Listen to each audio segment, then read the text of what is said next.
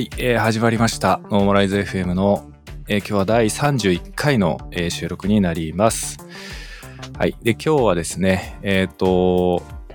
私と直接こうやり取りするの実は今日が初めてという感じのゲストでですね、ちょっと私も緊張しているんですけれども、初めてね、お話しする方なので、ちょっと緊張しつつもね、楽しくやっていけたらなと思ってるんですけども、えー今日のゲストはですね、えーメフィラスというウェブの制作会社ね、えー皆さんご存知かなと思うんですけども、そのメフィラスに、えー所属されております、えー藤原さんに今日はゲストで来ていただいています。えー藤原さん今日はよろしくお願いします。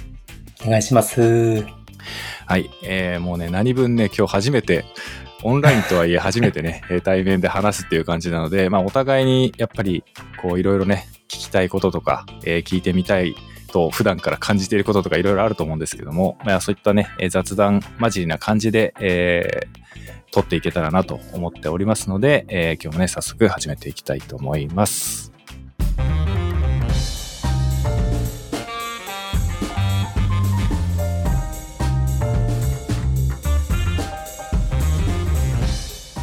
はい。えーと、では藤原さん、ちょっと最初にですね、えー簡単にで構わないので自己紹介をお願いしてもよろしいでしょうか？はい。じゃあ、ちょっと自己紹介から、まあ僕もだいぶ緊張してますけども、ちょっと自己紹介から始めれればなと思うんですけども、えっ、と、ウェブ制作会社のメフィラスというところで、えーまあ、取締役と、えープロデューサーをしております。で、まあ、前職はあの和菓子の種屋っていうところで、あのウェブの責任者をしてたんですけども、まあ、そこからの制作会社に、まあ、移ってきたっていう感じですかね。で、まあ、前職では、あの、デザインとか、あの、実装とか、まあ、あと、当時はあの、フラッシュとかもよく使ってまして、なので、あの、メフィラスにこう、入社した時の、えっと、肩書きっていうのが、あの、フラッシュデザイナーっていう、あんまりなんか聞いたことのないような 肩書きで なってましたね。まあ、そんな感じで、はい、よろしくお願いします。はい。よろしくお願いします。なんか、実はフラッシャーだったんですね。そうなんです。実はちょっとフラッシュから入ってたみたいなところがありましてい。や、結構このノーマライズ FM のゲストは、フラッシュやってました率、異常に高いですからね。いいですよね。いや、なんか、あの、そういう、あの、仲間感というか、もうフラッシュやってたっていう時点ですごく好きになれるっていう感じは僕ありますね。うんはい。そうですよね。まあだから、ちょっと言い方あれですけど、その古き良きウェブじゃないですけど、はいはいあの頃のフラッシュ全盛期は良かったよね、みたいな話題はね、結構ノーマライズ FM ではよく耳にする 話題ではあると思うんですけども。まあ現在は、あんまり制作のその、実務というよりは、はいプロデュースだったり、ディレクションだったり、そちらがメインっていう感じなんですか？今、今、そうですね。現在ははい。まあ、主な仕事で言うとやっぱりウェブ制作のディレクションっていうところが、まあメインなんですけども。まあ、とは言いつつ、なんか、そうですね、なんかいろんなことをやってたりしてますね。なん例えばだどんなことねやってるんですか？そうですね。まあ、ちょっと大きな話からしていくと、あの、うちってあの、案件のほとんどがあの、直受けになってまして、なのであの、なんかクライアントさんと、まあ、よくあの、直接お話しする機会っていうのが、まあ、結構多かったりしてるんですけども。で、まあ、最初なんかウェブサイトの制作の依頼みたいなところから来て、まあ、でも話し始めると、なんか事業とかサービスとか、なんかブランドとか、なんかそういうのどうしていくみたいな話になったりするので、なんか、話すことで言うと、やっぱりその全体の戦略みたいなところから入っていって、で、まあデジタル全般の話もいろいろしながら、まあ最終的にこのウェブの制作を管理していくみたいなことをやってまして。ただなんか細かい話すると、あの自分でちょっとデザインやっちゃったりとか、なんかアニメーション、アニメーション作っちゃったりとか、あの映像編集やっちゃったりとか、なんかもう、なんか制作に必要なものは結構何でもやっちゃうみたいな感じでやってますかね。はい。うーん、なるほどな。まあ、もともとが結構制作、その実務をやるところから始まってるんだとすると、まあ結構、やろうと思えばできちゃうみたいなところあるのかもしれないですよね。そうですね。なんかでもこれもなんかダメなのかなと思ってるところもあって、できる限りこうみんなにどんどん渡していくみたいなことをやってはいるんですけども、なんかあの、アニメーションのところとかになってくると、あれ？それちょっと話してるぐらいならちょっと作ろうか？みたいな。はい。あのね、アニメートなるほど、アニメートっていうのがあって、みたいな。はい。そういうのでもちょろっと作っちゃうみたいなことをやりがちではあるので、ああ、なるほど。これをどこでやめていくかっていうのはちょっと今自分の中での課題では。そうですね。なんかちょっと聞いただけでも悩ましいというか、その、なんだろう。なんかまあ私は今一人でやってるそのフリーランスみたいなものなんで、直接なんか部下がいて組織でチームでみたいな感じではないんですけど、まあとはいえやっぱりこう、どれだけ人に預けるかっていうかこう、渡すかみたいなところってすごく難しいなってやっぱり思うし、生地なんか経験があるとそういうのなんかすごい悩みとして大きそうだなっていう感じがします、そうなんですよね。なんか、まあやりたい願望があるのと、あとこのアニメーションのその細かいこのなんかタイミングの話とか、なんかイージングの話とか、なんか言葉で使え、伝えにくいところが多くて、そうですね。すごく擬音ばっかりの話をよくしちゃうので、はい、シュッシュのシュの、シュはこれぐらいの秒数で、みたいな。なんかもうね、なんかもう、それを作っちゃう方が早いみたいな。なんかそんなはやりがちですね。はい、なるほどな。いや、ちょっと面白いですね。なんか最初からだいぶ面白いですね。なるほどな。はい、なるほど。じゃあ結構今の、その、お仕事、やっぱり全般見てるっていう感じなんですかね？文字通り。そうですね。本当に全般ですかね。本当にクリエイティブもその最後の最後までずっと一緒に走ってたりはしてまして。で、個人的にはその最後のこのブラッシュアップというか、作り込みがすごく好きなフェーズではあったりするので、もしかしたら必要とされてなくてもずっと入ってるみたいな。必要とされてる。本当にもうなんかね、まだ喋ってる藤原さんみたいな。そんな感じで。ななるほど。はい、いやーなんか、いや、ちょっと今日本当に初めて話してるんだけど、なんかめちゃくちゃ昔から知ってるかのような感じで話せますね。なんか温度感がなんか近いのかな？わかんないけど、すごく言ってることが身近な、なんかわかる、わかるなっていう気持ちがすごい湧いてきますね。はい、なんか伝わってる感があってすごく話しやすいです。なるほどな。いや、結構やっぱフラッシュやられてた方たちってその、これ悪口ではないんですけど、なんて言うんだろう、その自分なりのこだわりみたいなのがすごくある人が多いなっていう印象があって、本当に動きのスピード感だったり、そのイージングの心地よさみたいなところに対して、まあ、めちゃくちゃこだわる人いる、多いなっていうふうにね、感じてはいるんで、なんかそれと同じ DNA をなんか感じますね、藤原さんから。そうですね。もうまさにって感じですね。うん、本当にあの、エンジニアととか、まああのデザイナーと話すときも、その、0. 何コンマ秒どうするみたいな話を戦うみたいな感じになってて。でもそれがめちゃくちゃ好きだったりもするんですよね。この、なんかみんなでこう言い合うというか、なんかここの方が良くないみたいな。で、たまにやっぱり負けるんですよ。あの、はい、そっちの方がいい。くそみたいな。確かにいいけど、それ。みたいな。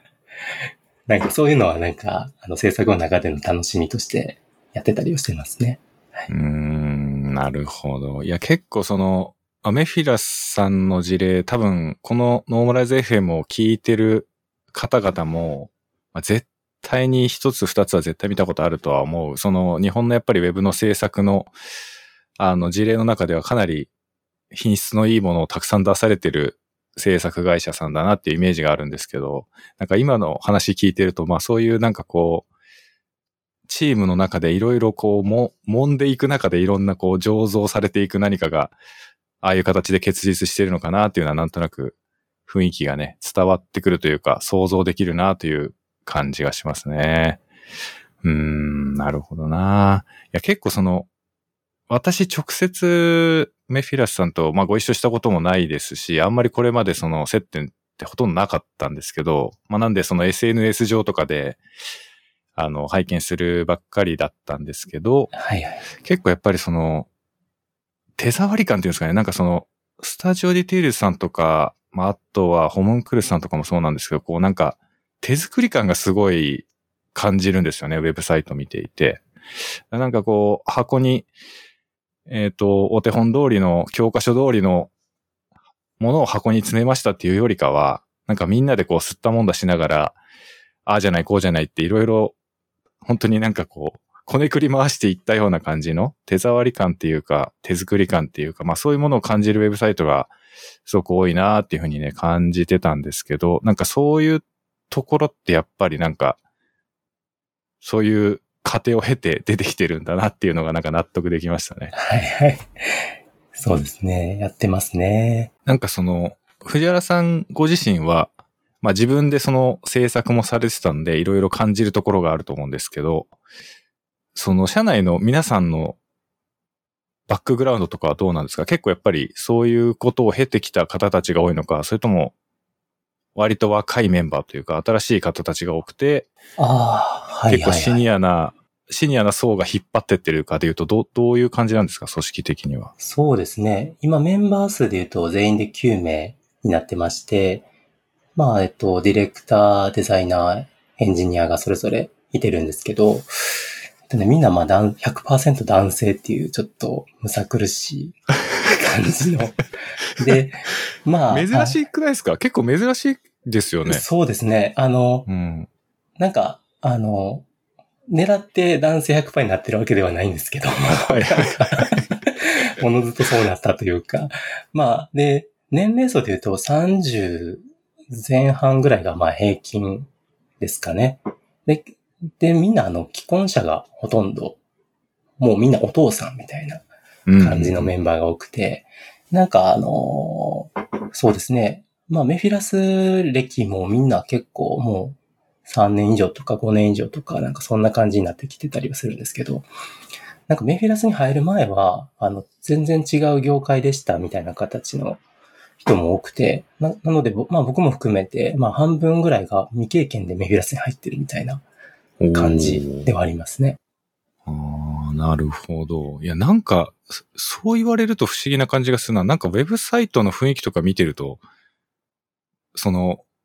男たちが作った感じしないサイトとか結構多くないですか？そうなんですよね。なんか、なんか、普通に女性的なデザインとか動きだなとかはいはいはい、はい。思うような、まあこれちょっと男女のそのジェンダー的な話を別になんか言うつもりではなくって、単純にその見た目の雰囲気の話にな、をしてるつもりなんですけど、はい。なんかその、直線がこう、エッジが切っててバキーンみたいな感じのデザインじゃなくって、もっとふんわりしてるというか、優しい感じのデザインとかもたくさんあるし、なんか男たちがなんか 作ってる感じがしないそウェブ。サイトが多い気がします、なんか。まあ、男たちっていうかもうおじさんたちがね、これ振り回してやってる とはなかなか思えないようなものも多いですけど、なんかうんそこはうちの特徴というか、あの、まあ、作り方の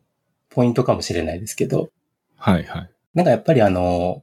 いろんなその課題っていうか、まあ、クライアントにももなんか求められる課題とかも全然違うので、なんかこう、なんていうんですかね、ジャンルレスというか、なんかそういう、まあ、僕らが得意とするというよりも、やっぱり求められるものに対して、僕らがそれなりの答えをちゃんと出していくっていうようなスタイルっていうのはすごく、あの、大事にやってるかなっていうのはありますね。なので、まあ、その案件のリサーチとか、まあ、どうしていくかみたいなことは、やっぱり各案件ごと全然違うので、なんかオーダーメイドでやっていくみたいなことは、あの、企画もデザインも、なんかこだわってやってるようなところではありますかね。うーん、いやー、なんかすげえ不思議な感じがします。ちょはい。ちょっとすいません、その、恥ずかしながら私、その、全員男性っていうの知らなかったんで、なんか普通になんかスタジオディテールさんとかと同じような感じなのかなと思ってたから、いや、なんかそう考えてあの成果物のやつを思い返してみると、嘘でしょっていう感じもしますけど。いや、本当にですよね。もう。なんか、最近出されたあの、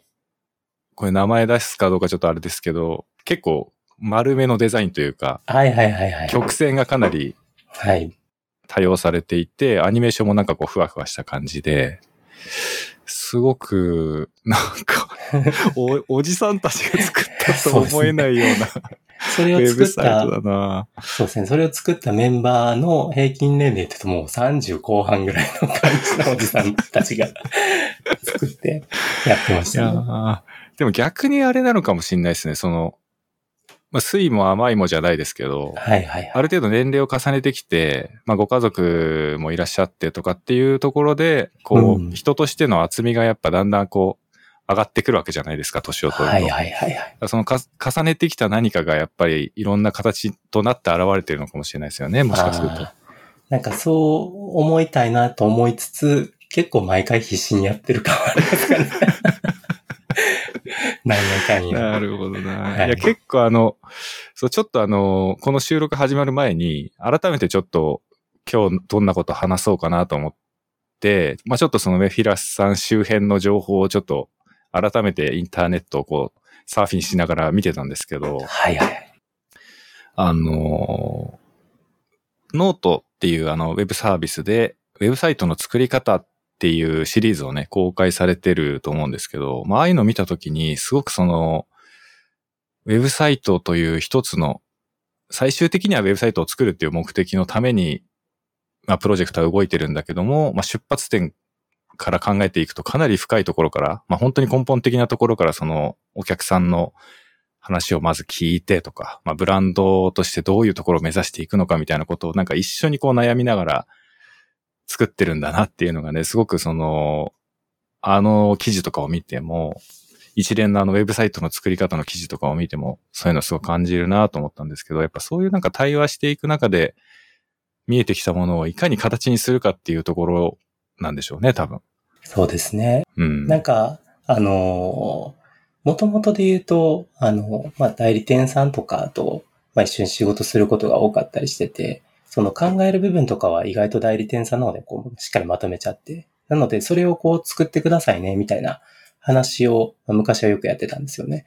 でも、まあ、最近は、やっぱりその自分たちが、もう頭から考えるみたいなことをすごく大事にしてまして、なんか、まあ、上流をやりたいってわけではなくて、まあ、上から入っておけると、そのアウトプットの質を高められるなっていうのが僕らの中であったりするので、まあ、そのためにちょっと、あの、企画とか、まあ、考える部分からしっかりやっていきたいよねっていうのが、まあ、最近の流れではあったりはしますかね。はい。うんうんうん。いや、それ完全になんか成功してるというか、完璧に機能してる気がしますね。やっぱりなんか、いろいろ話を聞いていく中で、その、お客さんも実はなんかちょっと、はっきり言語化できてなかった部分がだんだん見えてきたなとか、うん。そういうのややっぱあると思うんですけど、はいはいなんかこの対話の中で、何かをこう、お互いに話した、話していく中で見出していくみたいなところって、多分その、私みたいなこう、本当に二次受け三次受けみたいなところで仕事をしている人間からすると立ち入れない領域なんですごくなんか、もう私からすると本当にすごいなっていう感想しかないんですけど、うん。ああいうことができるっていうのが本当に最終的なもののクオリティにすごい繋がってるなっていうのは感じますね。やっぱ見てても。嬉しいです。なんか、あとまあ、やっぱりその誰のために仕事をしてるのかみたいなところをこう、しっかり持ちたかったっていうところもあって、やっぱりお客さんの顔が見えてるとか、まあ、ちゃんと関係性が築けてるみたいなところで、なんか仕事を進めていけると、やっぱりその単純に物を作るだけでは終わらないっていうか、なんかその人のためにとか、その人を喜ばせたいみたいなところから、やっぱり動けるところもあったりはするなと思ってたりはしてて、なんかそのあたりは最近本当になんか意識してるところではありますかね？うーん、なるほど。なんかその藤原さん自身の感じ方というか、やっぱ自分が作ってたのを、作業者として作業してたのとはまた違う喜びがあったりしますか？やっぱそういうところ。ああ、そうですね。あの、確かにその自分で作ったものを褒められたりとか、喜ばれたりする喜びは、あの、作り手としてはあったんですけども、まあ僕が携わってないものとかでも、やっぱりそれを、まあ、クライアントの方が喜んでいただいたりするとか、まあそういうお声をいただくとかするときって、なんかこの会社として、まあこの、今のこの制作をやり続けててよかったなっていうふうな思いが最近やっぱり強くて、なのでまあ、あの、ね、僕がいろんなことを手出すよりかは、みんながやりやすくしていくみたいなところの方が大事なんじゃないかなっていう気にもしてるけど、やりたいみたいな気持ちもあるんで、もうその狭間でずっと揺れてる感じはありますね。なるほどないや、ちょっと私は本当に一人でやってるし、まあ今の形が私の中では自分にとっては今が少なくともベストなんで、なんかそのみんなでチームでやるみたいな形に憧れは抱きつつもなんかすぐにできるとは思えないんですけど、あまあでもなんか話聞いてるとすごく羨ましい感じがしてきますね。なんかそういうふうにみんなでやれてるっていうのが。確かにチームでやるのは本当に僕の中では、あの、まあ、最終点というか、あの、これが答えになってるというか、なんか自分のその作りたかったものを、なんか超えていくためには、やっぱりこのチームじゃないと難しいなと思ってはいて、うん、そうですね。ね。なんかそこの、あの、喜びがありますね。なんか結局自分で作ってると自分のその答えというか、なんかこの、ここまでしかできないみたいなものがもう見えちゃうので、で、それをやりながらこう超えたいなと思った時にやっぱそのみんなに助けてもらうみたいなところがあって、なんかやっぱり制作自体がすごく楽しいなと思いますね。うーん、なるほどな。まあそうですね。自分の、自分の一人でできることってやっぱ限界がありますからね。うん。うん。なんかゴールが見えちゃうのがちょっとそのやっていく中で、あの、面白くないというか、なんかも、ね、こうみんなでいろいろ意見とか言い合いながら、なんか見たことないものというか、その自分でも想像できなかったものが生まれてくるみたいな、あれは一つのなんか快感もあるなと思ったりはしてますかね。なるほど。なんかそ、その、もちろんケースバイケースだとは思うんですけど、一つのプロジェクトが始まってから完全に納品、まあ、公開されるっていうところまで、まあ、もちろん案件によってそれぞれだとは思うんですけど、結構やっぱ時間かかりますか？そうですね。まあよくあるのは3ヶ月から6ヶ月ぐらいのものが多かったりはしてますかね。なんかデザインがもうやっぱ途中で作り直しみたいになったりすることもあります？作り直しはあんまりないですかね。なんか、あの、単純に僕らが、あの、引っ張ってもっといろいろやりたくなるみたいなことは あったりはしますね。なるほど、なるほど。はい。うん、じゃあやっぱ結構やっぱ最初の段階でそのお客さんが目指している部分はもう最初の段階で結構しっかりリサーチというかうん。お話聞きながらある程度見定めておいて、もうそこにいろいろこう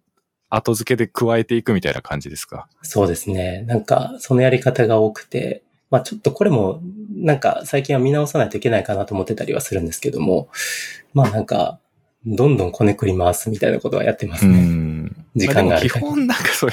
それはそれでまた成功してるんじゃないかなって、その最終的な出来上がったものを見るとそういうふうにも思いますけどね。はいはいはい。うーん、なるほどな。なんかその、ちょっと聞いてみたいなと思ってたことが、そのウェブサイトを作っていく中で、まあ、フラッシュの時代とかももちろんあったと思うんですけど、こう、なんとなく言語化できないんだけど、いや、めっちゃなんかこの感じいいなっていうふうに思う瞬間ってあると思うんですよね。はいはいはい。で、結構なんかみんなで、御社みたいにこうみんなで、チームで、いろんな話をしながら作れたりすると、やっぱそういう瞬間って、まあいろいろあるのかなって思うんですけど、なんかあえてそういうものをやっぱ狙っていくっていうよりかは、なんかその具体的にこういうことをしているからそういう瞬間が生まれるっていうよりかは、なんか自然と話してる間にそういうものがどんどん生まれてくるみたいな感じですか？うーん、そうですね。えーまあ、前提として言うと、その、まずウェブサイトそのものをこう、あんまりこう平面的にはあんまり捉えてはいけなくて、なんかあの、能動的にこう、操作して使うとか、みたいな、まあ、その使うものとして作ってたりするので、なんかこの、動きとかこの変化とか、この触り心地みたいな、なんかそういう感覚を刺激するみたいな、なんかその気持ちよさは、なんか積極的に取り入れるようにはしてたりはするんですよね。うん、うん。なんでなんかこう、なんか根本的に多分遊び心があってワクワクするみたいなものが多分作り手としてやっぱ好きというか、あの、うちのメンバーみんなそうなのかなと思ってたりしてるんですけども。まあなので、あの、そのあたりは、あの、ウェブサイトを作るときには必ず入れていくっていうところは意識してやってたりするので、まあその辺がなんかこう、言語化できないようなこの、なんかいいなというか、なんか気持ちいいなみたいな、なんかそういったところにつながってるんじゃないかなっていう気はしてますかね。うーん、なるほどな。いや、結構なんか、こういうのって、その、ちょっと、これもしかしたら私だけであんまり一般的な感覚じゃないのかもしれないんですけど、結構こう、言われてみりゃまあ確かになって、こうなんか指摘された時に、まあ言われてみりゃ確かにこっちの方がいいなってわ分かったりするんですけど、自分の中からそれが出てこないって私は結構思うんですよね。その自分で何かを作ってる時に、あの、ここのイージングとかこんな感じにした方が良くないですかって言われれば、あ、確かにこっちの方がいいなって思うんですけど、なんか自分で作ってて自然とそういう風にはなんない感じがすることが多くって。はいはい。なんでなんかその、独特な仕組みとか、あるいは何かしらのポリシーみたいなものがあっったりするのかなっていうのをちょっと思ってたりもしたんですよね。そのメフィラスさんの事例見ると、なんかやっぱ、すごく、うーん、なんだろうな、見た目はデザインは全然違うし、動きも全然違うし、商材も全然違うんだけど、なんか一貫してこう、なんかいいなって感じる感じがするんですよね。だからなんかこう、何かしらのプロセスが、共通するプロセスがあったりするのかなって勝手に想像してたんですけど。はい。まあ、なんかやり方的なことで言うと、あの、流れは結構ありますね。その、どうやって作っていくかみたいな、あの、流れ。なんか大きくはやっぱりその最初、まあ前半の時にまあ目的を達成させるための、まあ、やるべきこととか、なんかそういうところ結構ロジカルにやって固めちゃうんですけど、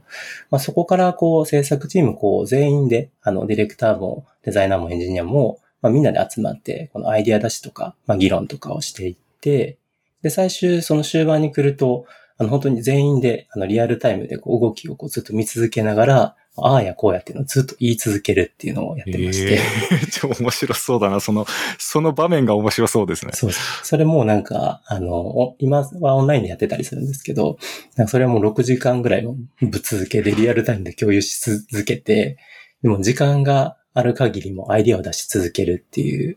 のをやってまして、なのでまあ期間的にあの、かなりギリギリになったとしても、なんか思いついてしまったらもうやるしかないっていう、もうそれ思いついちゃってるよね、みたいな。じゃあやるしかないよね、みたいな。まだ時間あるし、やるしかないよね、みたいな 話をずっとして、っていうのもずっと、まあ、だからやっぱりこねくり回すっていうところで、あの、まあ改善できるポイントとか、もっとよくできるアイディアみたいなところを探し続けてるって感じはしてますね。ええー、すげえな。6時間とかぶっ続けでみんなで見続けるっていうのは相当熱い感じがしますけどね。そうですね。しかもそれあの、1日とかじゃなくて、その、その週ずっととか、そんなありますし。いや、でもなんか今ちょっと見えた気がします。なんかその、なんかいいなって感じるんだよなっていうのの秘密が分かったような気がします。なんか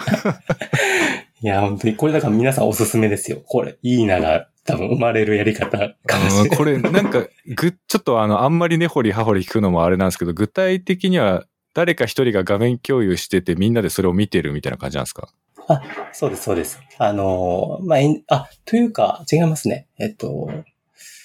エンジニアが、あの、自分のその、まあ、ローカルの環境を、あの、共有できる、あの、サービスを使って、で、えっと、一応画面共有はしてるんですけども、動きの確認とかは、そのデザイナーとか、まあ、ディレクターとかがそれぞれ自分の環境で見るみたいな形にするので、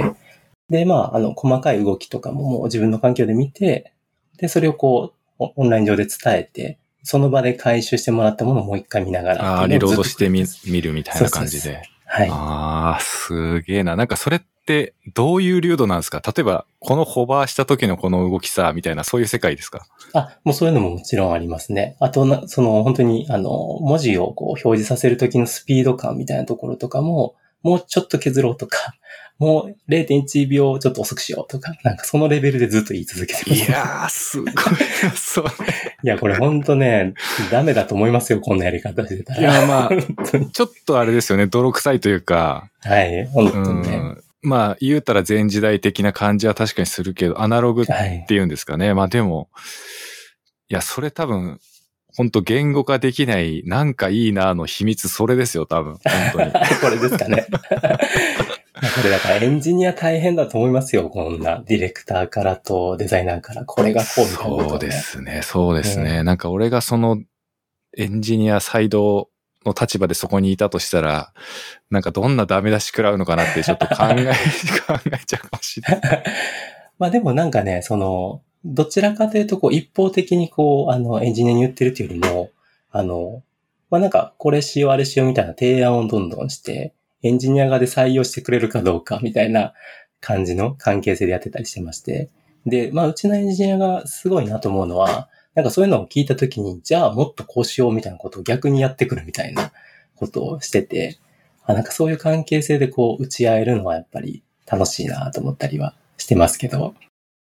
まあ、僕はだからどんだけ長く続いてもいいなと思ってはいるんですけど、多分もうみんなもう 着地はさせたいだろうなって気はしてますね。いや、でもそのサイクルどこまで回すかって多分、相当大事だと思いますよ。はいはい、うん。なんかそういう感じがする。やっぱりそのさっきの話にちょっと自分の話に戻しちゃうんですけど、やっぱ自分一人だと、まあ言われりゃそうだなって気づけば納得できるんですけど、まず気づけないっていうことがやっぱ多いので、はいはい。そうやって周りからこう気兼ねなく言ってもらえる。だ多分人間関係がまずちゃんとできてないとダメなんでしょうね、そのチームの。それはあるかもしれないです。あ、ただもう一つ、はい、あの、僕が、あの、スキルとして大事にしてるのは、あの、鈍感力ですかね。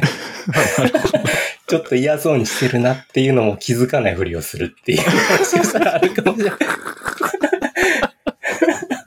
いや、でもその能力多分、あの、チームをまとめる人には必要な能力だと思いますね。そうですよね、うん。だってやっぱ嫌な顔したくなっちゃう時ってありますもん、やっぱ。あります悪気はなくてそれは、もう本当に出ちゃって仕方ないし、うん、そのね、なんかこう、やりたくないというよりも、なんか、ちょっと反射的に出てしまう場合もそうそうです、そうですね。うん。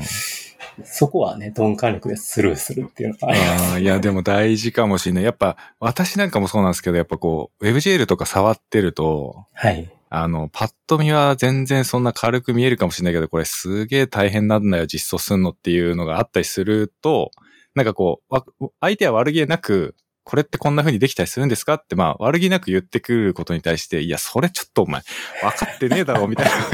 感情がこう、湧く時って絶対あるんですよね。で、そういう時に、絶対そうですよね。うん、とっさにやっぱりちょっと、眉毛がこう、キュッと、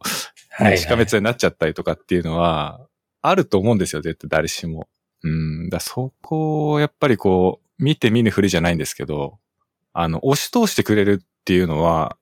ある種必要というか、はいはいはい。結構、私なんか特にそうなんですけど、こう、もう、WebGL 界のすごい人っていう、なんかレッテルがもうすでに貼られてることが多くて、そうすると、言い返してくれる人ってすごく希少なんですよね。ああ、なるほど。だから、こう、対等な立場でちゃんとものを言ってくれる。その、いや、杉本さんが言うならこうしますみたいな風になるんじゃなくて、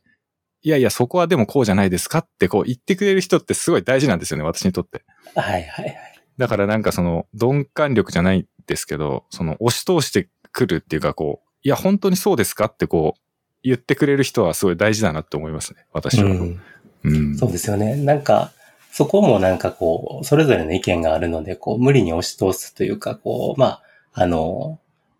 聞きながらどうするかみたいな話はまあ、してはいますけど、なんか、あの、とりあえずじゃあ一回やってみようか、みたいな、なんか、そういう気持ちにさせるっていうのはやっぱ大事かなと思いますね。でも本当になんかね、渋々でもやり始めたらやっぱ結果こっちの方が良かったなって、ある、あるっすよ、やっぱり。そうですよね。なんかやっぱり、やり、やって初めて見えることってやっぱり多いなと思ったりはするので、まあ、あの、弊社のなんか、社訓でもあるんですけど、その、とにかくやってみるみたいなところは、あの、そういう気持ちにさせるようにこう持っていくっていうのは大事にはしてますかね。で、ただなんかでも失敗することもやっぱあるんですよね。あ、っていうか僕結構その失敗前提でこういろんなことを試してもらうことが多かったりしてて。で、まあやっぱりさっきのは良かったねってなった時は、もう全力で謝りますね。ごめんっつって。やっぱさっきの最高やね、みたいな。あれ良かった。あれ、あれやな、やっぱり。分かってる。さすがやな、みたいな。いや、まあでも、多分それも大事なんじゃないですか、やっぱり。失敗しないと失敗したかどうかって分かんないじゃないですか、正直。いや、そうですよ。本当そうだと思います。うん。うん、だ多分大事なんでしょうね、そういう。だそこで謝れるっていうのもまあ、大事なんじゃないですか。確かに。まあね、なんかこう、無理やり押してきてるのに、こいつ謝らへんみたいになったらもうなんかもう聞きたくないみたいな、なっちゃいそうなので、そこはああ、なるほどな。いや、なんかす、ちょっとだんだん見えてきました。なんか、やっぱ、多分チームの、お互いのやっぱ信頼関係がちゃんとできてて、まあ、その上で成り立つコミュニケーションがあれを作ってるんだなっていうのが、だんだん分かってきました、なんか。うん。いや、そうだと思います、本当に。うん、いや、すげえななんかその、ちょっと、私がその、自分の WebGL 総本山っていうサイトで、一度御社の事例を紹介したことがあるんですけど、はいはいはい。あの、建築家さんのサイトですか。はい、あのサイト、もうなんて言うんだろう。その、これ本当に悪口言うつもりは全然ないんですけど、その CG 的な凄さみたいなのっていうのは、その、海外のなんか、本当に CG プロダクションかこいつらみたいな奴らと比べると、そういうタイプのウェブサイトでは全然ないんですけど、なんて言うんだろう、ねカメラワークみたいなところとかが、なんかもう、すごい凝ってるというか、いろいろ考えてこういう風にしてんだろうなっていうのを感じたんですよね。なんかそれが、今の話を聞いて、なんかすごく納得できたというか、腑に落ちた感じがしましたね。そうですね。あのサイトもだいぶ、あの、試行錯誤したというか、あの、一回この形で OK みたいなところまでは行った時があったんですけど、なんかそこから、もう結構大きくか変えてあの形に着地したっていうところがありまして、その一度壊すところと作り直すところっていうのはかなりやった案件ではありますね。うーん。なんかやっぱりそのやりたいことが、なんかこう出過ぎてて、あの、操作性的なとこもダメになってるみたいなところもいろいろあったりするのと、なんかあの、表現としても立たせたいところがボケてしまうみたいなところもあったりしてたので、なんかそれを全部一度整理し直して、で、作り直して、みたいなことに結構時間をかけましたね。うん。いや、本当にそんな感じがします。なんかまあ、まあ私はその知ったかぶりするつもりはないんですけど、やっぱ 3D 関係は難しさが自分では分かってるつもりなので、うん、多分いろんな工夫を、てか失敗があってこうなったんだろうなっていう感じがしました。あれを見たときそうですね。大きな失敗がありましたね、あれは。あれはでもすごく、まあいい経験にはなったなと思います。やっぱし、まあそのね、その CG とか 3D とかの、まあ、表現もそうですし、なんかそれをこう、どう見せるのか、あの、特にそのインタラクティブなものとして何を見せていくべきなのかみたいな、その動画でいいところをなぜ WebGL でやるのかみたいな話のところは、まあ結構社内で話ししながらまとめていったっていうところはありましたかね。うん、いや、本当そうですよね。本当にそうだと思います。だからなんか、あの、結構私がその、やっぱり触れる案件ってどうしても WebGL がかかってることが多いんですけども、なんていうかその、デザインの段階から WebGL があることを前提にデザインされてないと結構破綻しちゃうというか、そうですよね。ただ 3D になってるだけじゃんになっちゃって、もうこれだったら別にそんなわざわざ重くなっちゃうぐらいだったら動画で良くないみたいな風に、なんか最終的に落ち着きそうになっちゃう危うさみたいなのってやっぱあると思うんですよね。そういう中でやっぱりこう、WebGL をそれでもうまくウェブサイトとこう一体のコンテンツとして綺麗にまとめるっていうのはかなりやっぱり見た目以上に難しい作業というか、困難な道のりだなっていうのはやっぱ感じることが多くって、はいはい。はい。なんであのサイトは本当になんか、すごく印象的なね、イントロになってて、あの、ちゃんと WebGL があることの意義というか、うん、ちゃんと意味のある形で使われてるなっていうところで、本当に、まあ思わず紹介しせざるを得なかったという感じなんですけど。嬉しかったです。本当にもう。うん WebGL 総本山に紹介されることが、まあ、あの、うちの、まあ、特にエンジニアチームからするとかなり嬉しいことではありまして、本当にあの、海外の、あの、いわゆるその Web のアワードとか取るよりも、WebGL 総本山に取り上げられたっていうところの方がテンション高いんですよ。はっきり言ってましたよ。あの有名なあの、あの賞よりも、みたいな。本当ですか？みたいな。WebGL 総本なんですか？みたいな。っていうテンションなので、もうわーっとなりますね。ああ、いや、なんかその感覚、たまに聞くんですよ、そういう話を。なんだけど、なんか、ややっぱ運営してる本人からするとちょっと、いや、アワードとかの方がよっぽどすごいよって思っちゃうんですけど、ね。いやいやいやいや、まあ、やっぱりあそこでこう紹介されることの喜びの一つとして、やっぱりあの的確にこう解説されるというか、ちゃんと本当に中身を見てもらえるみたいなところの嬉しさ。あれはやっぱ作りとしてとしてやっぱり嬉しいなっていうのは、うん、まあ思いますね。そうですよね。まあだからなるべくそのすごい、なと思って。はい。私もそういうところをちゃんと見るようには心がけてはいるんですけどね。はいはいはうい。んいや、本当にあのサイトは、なんかすごく、いや、あれ本当にだってイントロの部分とか動画でもよかったんじゃないって言われちゃうと、いや、そうですよ。本当にうん本当に。なんかね、それこそもっとちゃんとした本物の建物をちゃんと映像で撮った方が良かったんじゃないって言われた時に、うん。ね、なんかじゃあそれどこ、どっちが良かったってどう判断するのみたいなところってすごく難しいと思うんですよね。うん。でも私はやっぱりその、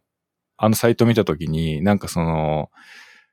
やっぱ実写映像ではああいう風には見せらんないなっていうか、そのダイナミックなカメラワークみたいなこととかって、WebGL だからこその見え方だし、なんかすごくあのエッジが綺麗に見えるというか、建物の造形がね、すごく伝わってきて、めちゃくちゃいいなって思ったんですけど、ありがとうございます。うんなんかその、喜んでもらえたっていうところもまた嬉しいですけどね。いや、本当に。もうなんかね、そうですね。なんか、乗れることの喜びはもちろんまあ、ありますし、まあなんかそういう、なんていうんですかね。この WebGL を使ったものを作っていくみたいなことの、なんかこう、気持ちの支えになるというか、意外とね、その、うちのエンジニアチームのなんか思考というか、あの、は発想というか、なんか大事にしてるポイントみたいなところがありまして、あの、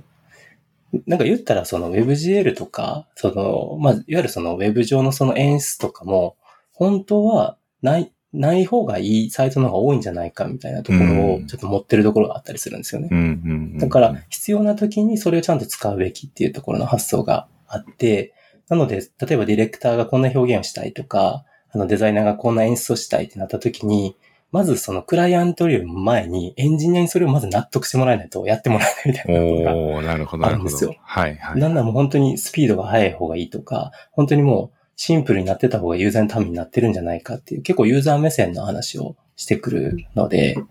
なので、なんか弊社として結構作っていくものって結構その演出に振り切ってるというよりかは、なんか実際ユーザー目線で見た時でも成り立つレベルにこう、バランスよくこう落ち着いてるところは、多分そのエンジニアのその目線がすごく大事になってるというか、そこでちゃんとこう、ストッパーになってくれてるというか、バランス取ってくれてるっていうのがすごく、あの、個人的にはいいなと思ってるところではありますかねう。ん、いや、めちゃくちゃいい話ですね、それは。いやー、うん本当になんか、めっちゃ怒られますよ。あの、デザイナーもめっちゃ怒られてますし。え、なんでこんな表現になるの？みたいな。何のためにこれがあるの？みたいな。こ、そう、それこそ本当にね、こお重くしてまでこれをやるべきなのか？みたいな話とか、クライアントよりめちゃくちゃ詰められるんで。本当にまあ、いやーでもあれがすごくいいなと思って。うんますねいや、すごいいいチームだと思います、それは、本当に。やっぱどうしても、なんだろう。まあ、もちろん組織によってそれぞれだと思うんですけど、やっぱ、デベロッパーさんって、なんか、やっぱまず言われたらものを作るみたいなことが多いと思うんですよね、どうしても。うん。だからやっぱり自分からこう言っちゃいけないんじゃないかな、みたいなこと感じちゃう人多いと思うんですよね、多分。で、私なんかもそうなんですけど、そのデザイナーさんのどんな意図があってこうなってるかとかって、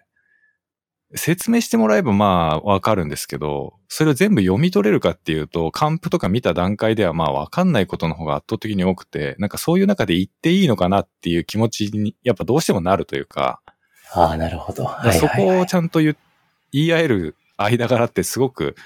いいなって思いますね。はい。もう本当に、なんかもう、ただちょっと言い方きついみたいなところもあるので、ちょっとね、もうちょっと柔らかく言ってほしいな、みたいな。そこは性あ格の問人によりますけ題ですね。そうそうそう。でも本当的確ではありますね。なんかその、誰のためのものであるかとか、なんかこれの良さが、その、いわゆるその、デザイナーとか、まあ、ディレクターのエゴになってないかみたいな、そういうところをこう、突き刺してくれるっていうのはすごくありがたくて。まあでもこれいらんと思うからちょっと実装しないね、みたいな。なんかちょっと待って待って、みたいな。ちょっとそこは、ちょっと一回相談しよう、みたいな。そんな話をまあ、ちょっとネタ的にやることもありますけど、はいはいはい。なんかそんなやりとりをしながら、じゃあどうするみたいな話をこうみんなでしていくっていうのがよくあるパターンいや、ではあなりますねん。かちょっと、なんか、あのー本当に御社はもう聞けば聞くほど面白いっていうか、多分男だけの集団だからそんな感じになるんでしょうね、多分。確かにでもそのノリはあると思いますね。なんかちょっと部活っい。ぽいっていうか、はいはいはい。なんかその雰囲気はあるかもしれないです。だから、まあ、いい、いい部分が必ずあるんだろうなっていうところ。まあもちろんその、例えば女性のスタッフさんが入られても、別になんか悪いってわけではないと思うんですけど、その、男たちが切磋琢磨している感じが、結果的にすごくいい形として今結実してるんだなっていうのがなんか、聞けば聞くほどいろいろ納得もできるし、なんか興味深いなっていう感じがしますね。なんか他にあんまり聞いたことないかもしんないですね。なんか、新鮮な感じがします、すごく。うん。いや、そうですね。なんかこう、なんかこう、みんなでこうやり合ってる感じはすごく楽しい時間ではあるので、なんか、あの、女性の方でもなんかそういうところ、本当になんか職人の集まりみたいな感じが、イメージとして近いかもしれないですね。なんかそれぞれのこだわりとか考えを持って、こうぶつけ合える環境ではあるかなと思ってたりはしてて、それが個人的にはすごく心地いいなと思ってますね。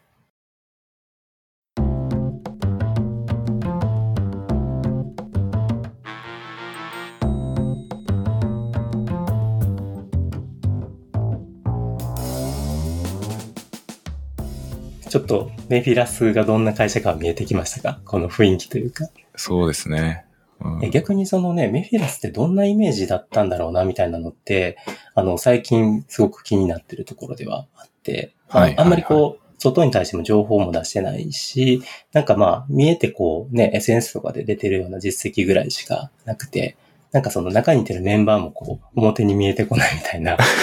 覆面集団みたいな。で、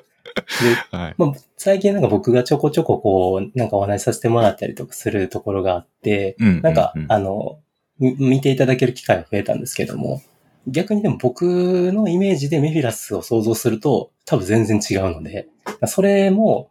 困ってるところではありますね。ああ、なるほどな。いや、でもなんか、ほん、なんかど、むしろ私は結構情報発信されてるなっていう感じが、もしますけどね、むしろ。本当ですか？うん。いや、まあでもそれは、やっぱ藤原さんフィルターを通してるかもしれないですけど、その、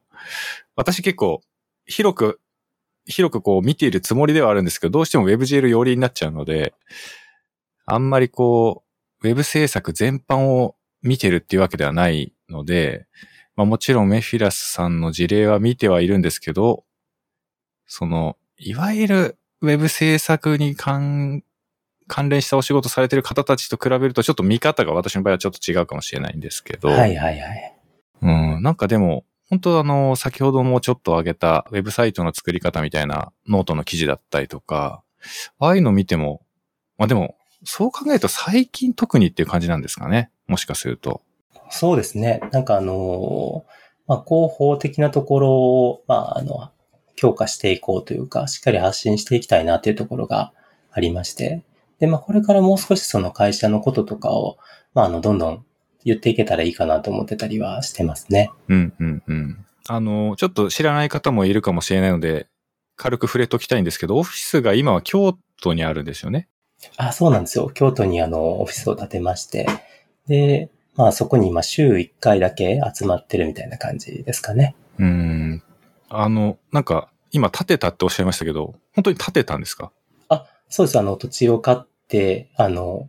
2階建ての。建物を作ったんですね。作ったという感じです。えー、すげえ、新築のオフィスってことですね、じゃあ。あ、でもなんかあの、もともとあったところを買い取って、あの、全体的にあの、作り直したっていう感じ、ね、ああ、そういう感じなんだ。はい、なんかもう写真載ってるじゃないですか、ツイッターとかに。はいはいはい。あれ見たらなんだこのおしゃれカフェみたいな 空間はみたいな感じですよね。いや、でもなんかあの、うん、まあ、その事務所を建てる前の状況で言うと、やっぱりあのコロナとかであの、ね、あの、フルリモートでも3年ぐらいみんな各自、まあ、自宅で作業するみたいなことやってて、で、実際それで全く問題なかったんですよね。その、全然できるな、みたいな話。まあ、もともと関係性ができてたみたいなところもあって、あの、やれるな、みたいにはなってたんですけども、ま、その中で逆に立てるみたいな話になって、いる？みたいな。いや、できて、立て、え？立てる？みたいな話になって、まあちょっとまあ代表が立てたいっていう話をして、ちょっと立てることになったんですけど。まあで、今は週1回集まるぐらいで使ってて、まあなので、普段は、あの、全然使ってないんですよね。まあ代表ぐらいしか使ってなくて。で、だから1階が丸々空いちゃうので、あの、カフェを本当に入れることになりました。うん、うん、うん。で、まあそこのカフェと、まあ2階でそのワークスペースとっていうので、なんかそんな感じでちょっと僕らも使えるカフェみたいな感じになって、まあ行く時の楽しみが増えたっていう感じではあなるほどな。はいはい。いや、結構ちょっとやっぱ、なんだろう、こう言うとあれなん、ちょっと嫌、嫌味に聞こえちゃうと怖いんですけどね、やっぱなんかこう、おしゃれなオフィスある制作会社さん、やっぱ羨ましいっていうか、ああ、はいはいはいはい。うんすごくいいなって、そういうなんか、こう、働くための場所ではあるんだけども、過ごしやすいっていうか、うん、自宅とはまた違った過ごしやすさみたいな部分がある空間がちゃんとあるっていうのが、やっぱ羨ましく見えちゃうんですよね。まあだからなんかその写真とか拝見したり、結構やっぱ SNS 見てると、羨ましいというかその、実際に行って、行ってきましたみたいな方、あの、つぶやかれてる方とかいたりして、いや、羨ましいなーって思ったりしちゃうんですけど、結構どうですか？そのやっぱり、ちゃんとオフィスがあることの良さみたいなものってやっぱありますか？そうですね。なんかこう、まあ、さっきちらっと言ってた、その、仕事的には、あの、個人的には、まあ、どちらもあんまり変わらないなと思ってて、その、あることないことは変わらないなと思ってはいるんですけど、なんかこの前、あの、なんかちょっといいなって思ったのが、あの、仕事終わりで、あの、まあ、事務所にみんなでいてるときに、まあ、冷蔵庫にあのビールが入ってるので、まあ、ビール一本飲んで、まあ何人かでその場でちょっと軽く雑談するみたいな、ちょっと時間がありまして、まあそれがなんかね、めちゃくちゃ心地よかったんですよね。なんか、、さっき言ってたみたいにその、うちのメンバーって結構寡黙というか、その、職人気質な人ばっかりで、なんかこう、みんなでこう集まったからといって、こう、ワイワイするようなタイプの人間ではないんですけども、なんかあの、戦友というか、はい。長年連れ添った夫婦みたいな、なんかそんなね、はい、なんかその安心感のあるなんか交流ができる場所っていう意味で、なんかそういう物理空間があるのは、なんかいいなと思いましたね。うん。なんかああいうのがあるから普段のこのね、あの、これもうちょっとやってみようかみたいな話とかが成り立つというか、なんかそこでまあ関係性築かれてるんだなっていうのはちょっと改めて思ったところではありますね。うん、なるほどな。やっぱこう、コロナの、まあ、感染症がこう流行してしまって、みんなの生活スタイルだったり、仕事のね、働き方とか仕事の仕方みたいなところもすごくいろいろ変わってきたこういう時代の中で、やっぱこう対面で直接同じ空間にいられることの価値みたいなのってやっぱ見直されてるというか、うん。ね、すごく価値があるなって感じることが、私個人は増えている気がするんですけど、うん、なんかそういう空間があってみんなで、ね、なんか戦友っていうのがまた面白いな。その例えが面白いなって思っちゃいますけど。うんまあでも今まで一緒にね、いろいろやってきた、いろいろな成果を出してきた仲間たちって考えればね、確かにまあ、戦友みたいな感じですよね。そうですね。あんなこともこんなことも乗り越えたよねはいそういう。なんか、まあ、あの、ビールの味が美味しくなる話がいっぱいあるというか、いや、いいじゃないですか。はいいいじゃないですか。うん。まあ、そういう仲間な感じはありますね。はいうんいや、結構、その、私なんかは、今まで出会ってきた人たち、みんないい人たちばっかりだったんですけど、とはいえ今結局は一人で仕事をしていて、またこれが別に嫌じゃないっていう、そういう性格なのであれなんですけど、うん。まあでもなんかこう、みんなで、特に別に、話するでもなく同じ部屋でコーヒー飲んだりビール飲んだりできる間柄って結構なんか、憧れちゃいますけどね。そういう仲間がいるっていうのが。うん。なんかね、多分、ドクサさんも、なん心地いい感じはあるかもしれないです。その、僕らも結構やっぱり、なんかあんまりこう、積極的になんかいろんなことを交流したくて一緒にいるわけではないというか、やっぱ仕事の仲間みたいな感じの感覚があるので、まあ僕も結構そんなタイプではあったりするんですよ。一人でやるのも好きなタイプで。なんか、そういうタイプの人間が、その、まあこのメフィラスってチームの中にいてても、あの、すごく心地よくは感じているっていうのはあるので、なんかよかったら、また、あの、一度来ていただければ、いや、不思議な、不思議な組織だななんか。本当にいい、いい距離感ではありますね。なんか、あの、でもそれも結構、なんか今までこういろんなパターンを経て、ここに落ち着いたうん形は。うんまあそうですよね、多分。はい。うん、多分そうだろうなって思います。いきなりやっぱ最初からそういう風には、なかなかなんないというか。やっと見つかった感じですかね。そうですよね、そうですよね。バランスのいいところが。はい。うんまあでも多分それもやっぱ今はまだ進化の途中というか、ね、これからまた違った何かを見出していくのかもしれないしわかんないですけどね。それこそ、ね、女性のスタッフさんとかが入られてまた違った感じになるのかもしれないし。いや、そうですね。うんなんかそこは少し期待してる部分もあったりはしてて、なので、まあこんな雰囲気でもあの、一緒に働いてみたいなと思えるその女性の方とかがいてくれたら、まあそれはすごく嬉しいなと思ったりはしますうんね。そうですよね。やっぱなんかその、超えられない壁じゃないんですけど、やっぱその、なんだろう。本当に今、今の時代ってジェンダーに関してすごくセンシティブなので、あんまりこういうこと言うのもあれかもしれませんけど、本当になんか女の人じゃないと感じられないものとかってあったりするなって私は思うんですよ。その、いや、僕もそう思います。うん差別とかそういうことではなくって、その感じ方の違いってやっぱあるから、性、うん、ね、全然やっぱり一人二人こう新しく女性の感性っていうのがこう入ってきた時に全然違ったものが生まれてくる可能性とか、やっぱあるよなって思いますもんね。うんうん。そうですね。なんかこう、まあなんか、こう、理解してるつもりで、やっぱりその、しきれてない部分っていっぱいあるなと思ってたりはしてるので、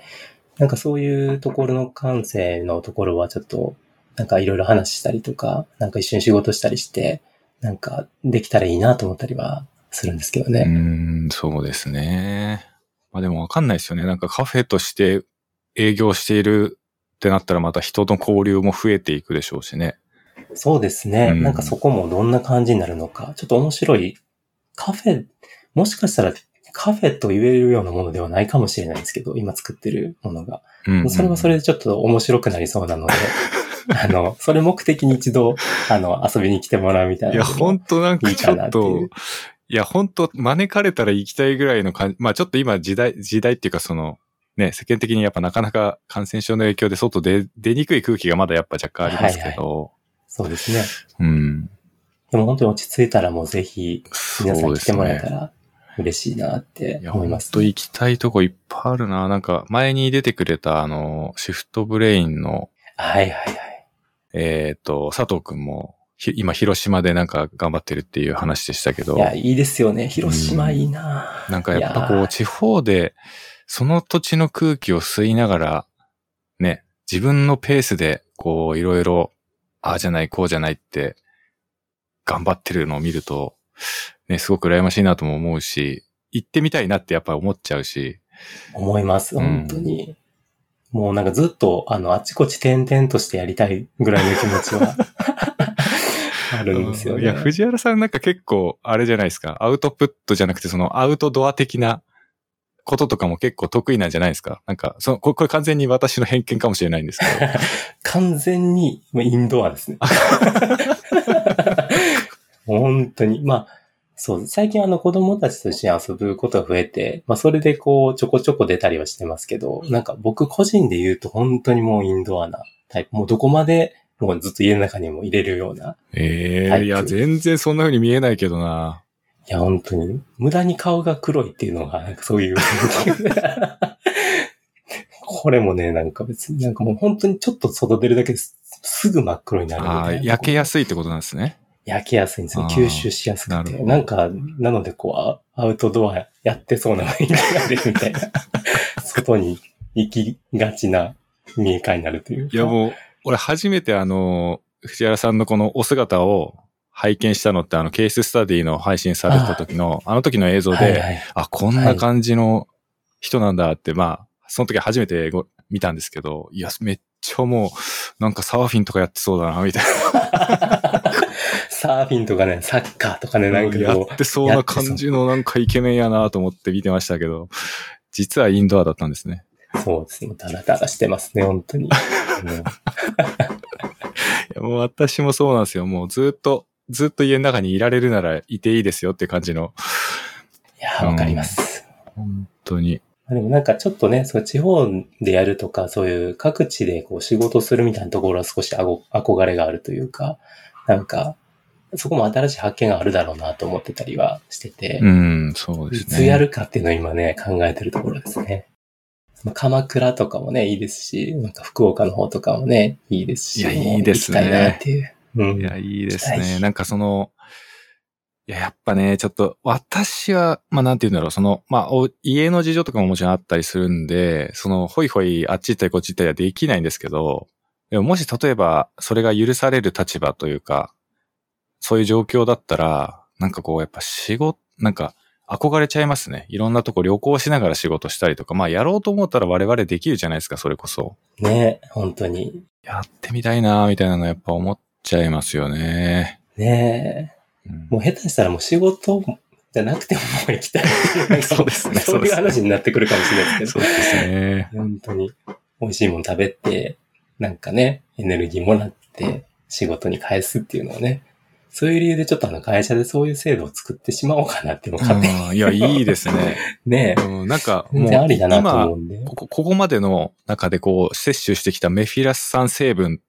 を、こう、自分の中でこう、噛み砕いたときに、もうその精度バッチリですもんね。ぴったりあ当てはまるというか。ね、全然、そうですよ。もうただ、そのね、あの素敵な場所に行きつつも、まあ5、6時間ずっとブラッシュアップし続けるになりますけど、ずっと画面を見ながら。うんめちゃくちゃ北海道の雪景色とか、バックグラウンドにこう映ってるんだけどみんななんかすごいウェブサイト見てるみたいな。そうですよ。なんならちょっとモニターに反射して見にくいからちょっと中入るな、みたいな。なんかちょっと家の中入るな、みたいな。いや、いいな。いや、でも憧れますよね、やっぱり。うん、いいですよね。なんか北海道の時間がゆっくり流れてるところでラップトップバッて広げてやったりとかな。なんか憧れちゃうよな。いいな。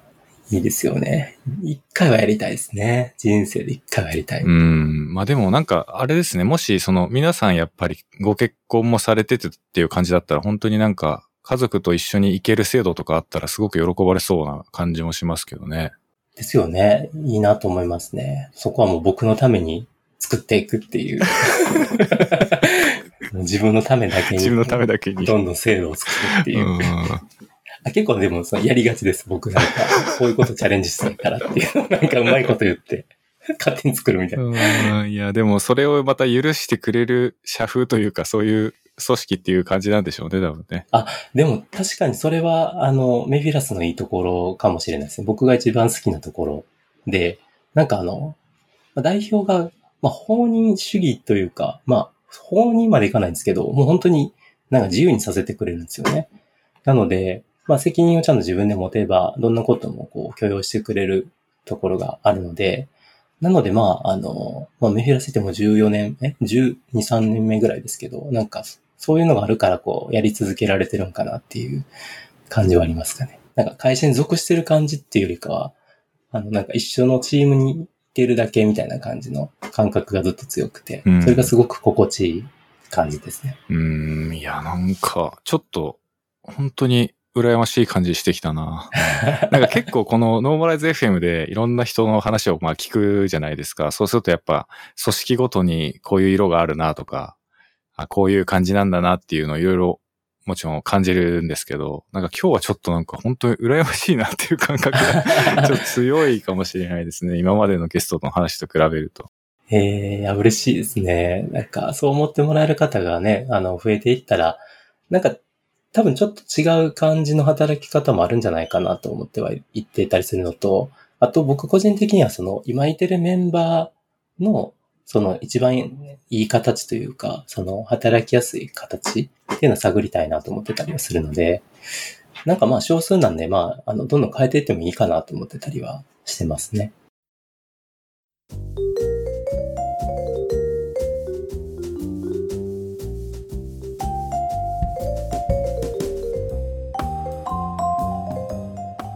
かその、最近結構意識的にアウトプットされてたりもすると思うんですけど、みんなはどうなんですか？その社内のみんなは性格的な部分とかももちろんあるとは思うんですけど、結構どうなんですか？みんな積極的にやっていくっていうよりは、結構藤原さんが中心になってっていう感じですか？そうですね。外に向けての発信で言うと、えっ、と、みんなは極力多分やりたくない はいはい。と思いますね。で、なんならそれはあの僕もそうですね。やらなくていいなら、やりたくないっていうのが一番ありますね。な、なので今あの、広報の方、あの、絶賛募集中なので、もう僕の代わりに発信してくれるって言ってくれるならもう即採用ですね。もう僕の権限でもう採用したいいういや、でもやっぱりなんていうんですかね、その、結果的にすごく返ってくるというか、候補って実はかなり重要な仕事だなって私は感じることが多いんですけど、いや、めちゃくちゃ重要だなと思います。うんなんかその、すごくいいものを作ってても、極論やっぱ見、見られてないと、本当に価値が生み出されないというか、めちゃくちゃいい仕事するなっていうのも伝わらないと意味がないって思うんですよね、結局最終的には。だからやっぱり、その、まあ、小さい組織だとなかなか難しいっていうか後回しになりがちだとは思うんですけど、やっぱ広報とかその自分たちの活動を伝えるってすごく大事だなって思うので、そうですね。本当に大事だなと思ってて。で、特に僕たちあの、まあ、最近ほとんどがこう直受けになってるので、なんかその、僕たちのことを、その、まあ、業界の人たちだけじゃなくて、その、クライアントの方々が、まあ、知ってもらうことってすごく大事だなと思ってたりはしてて、で、それは、まあ、単純に、まあ、会社のこともそうですし、まあ、その先にある、その、僕らが何のために、こう、まあ、ものを作っているのかみたいな考えに共感してくれる方々と一緒にやっぱり仕事したいなと思ってたりはするので、そこをマッチングさせるためにも、やっぱり発信は大事かなと思ったりはしてますね。うんそうですよね。いや、なんか、その、アウトプットするのってすごく難しいっていうか、コストがすごく大きいというか、大変なんですよね。うん大変ですよね。うん私なんかはもう一人でいろいろ何でもやってきましたけど、はいはい。やっぱりその発信し続けることってまあめちゃくちゃ大変というか、なんか、ウェブシェル総本山とかも、なんかおかしい、ちょ、病気なんじゃないかっていうくらいの頻度で更新していて、いや、本当すごいですよね。なんかあれとかも、はい。やめ時もうわかんないっていうか、やめてもいいんじゃないかなって年に30回ぐらいは思いますからね。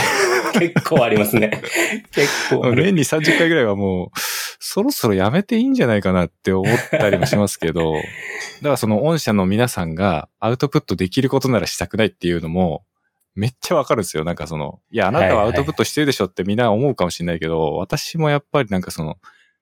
黙ってていいなら黙ってた方がね、そりゃ楽ちんなんですけど。そうなんですよね。もうここはもうなんかやっぱり、もうやるべきこととして、ね、やっぱ誰かがやらないといけないってなると、そうですね。ね、ってなりますよね。まあでも WebGL 総本山はもうずっと続けてください。いや、あれ、もうこれ。あれをやめるのはもうなし。あれをやめるのはダメということで。ダメです。あれはダメです。うんいや、まあ、僕らの喜びなので、ぜひちょっと続けていただきたい。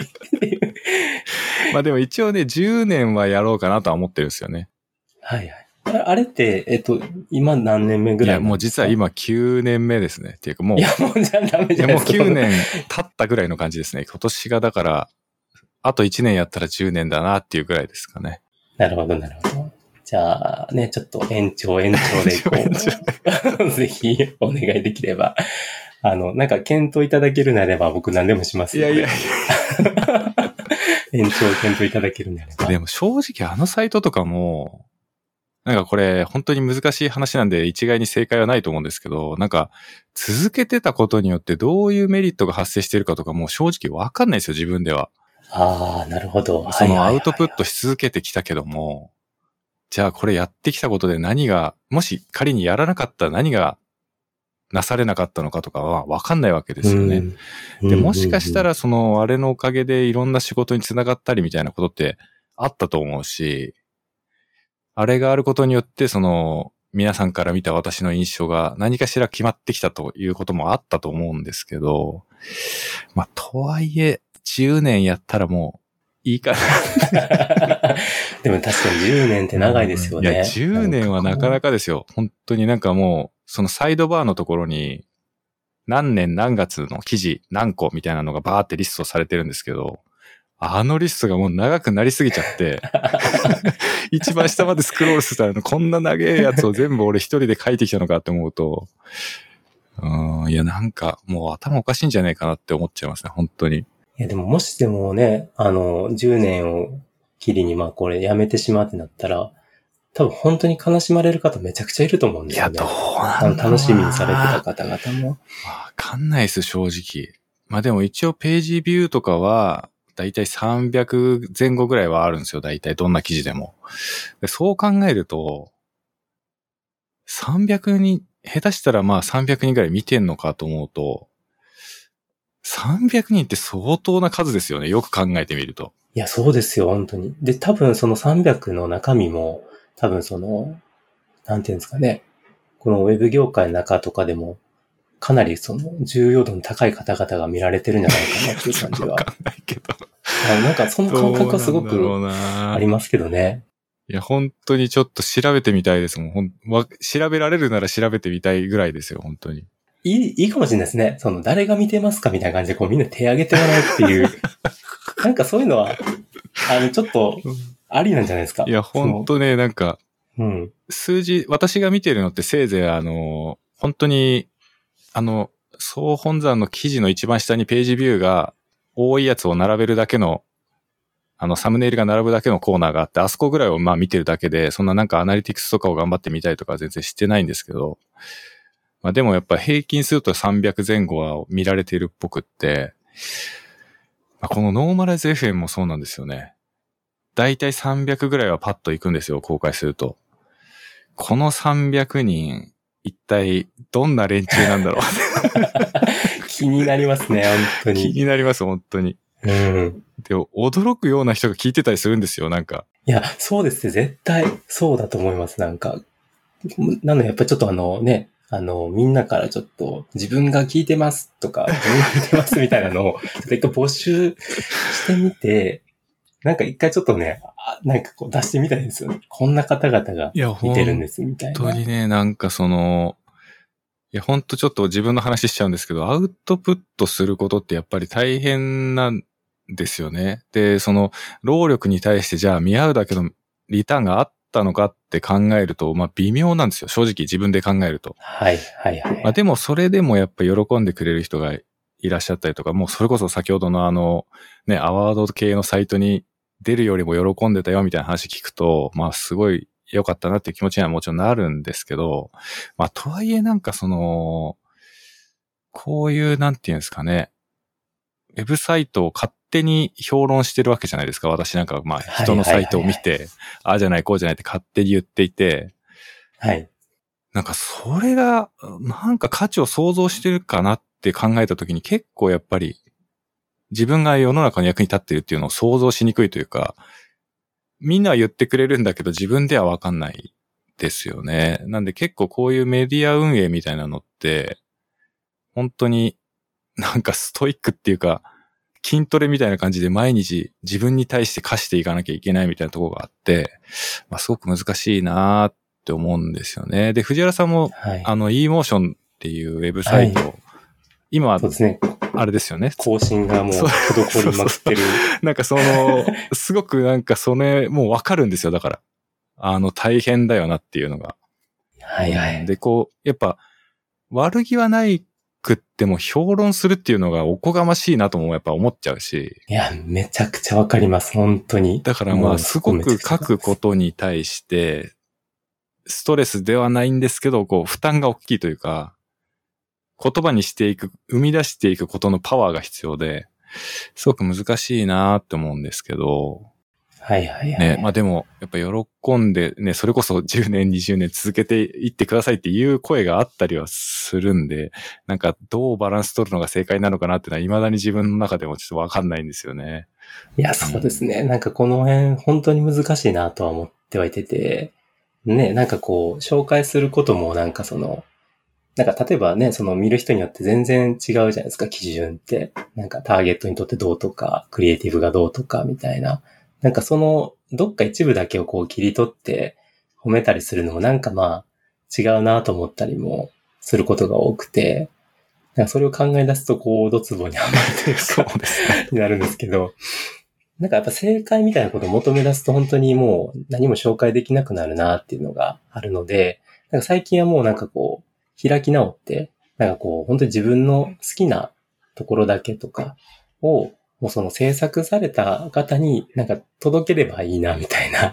なんかもう自分が好きだから好きなんですってことを伝えるだけでもうそれでいいやっていうふうに思うようにしてるっていうのは、ん ありますまあでもそれ、そうだ、それ正解だと思います。うん。なんかそうされたら、まあ自分だったら嬉しいかなと思うので、うんなんかこう、うん周りの人にとか、いっぱいいろんな人にというよりかは、もう、作られた方、ありがとうございますっていう、なんか、もうそういう気持ちだけでやろうっていうのはなんか最近思ってる感じはありますか？ね。いや、ほんとそうですよね。だからウェブ制作って、まあもちろんその、ウェブ制作をお仕事にされてる方の割合がおそらくこのノーマライズ FM は多いと思うんで、体感的にわかる方の方が多いと思うんですけど、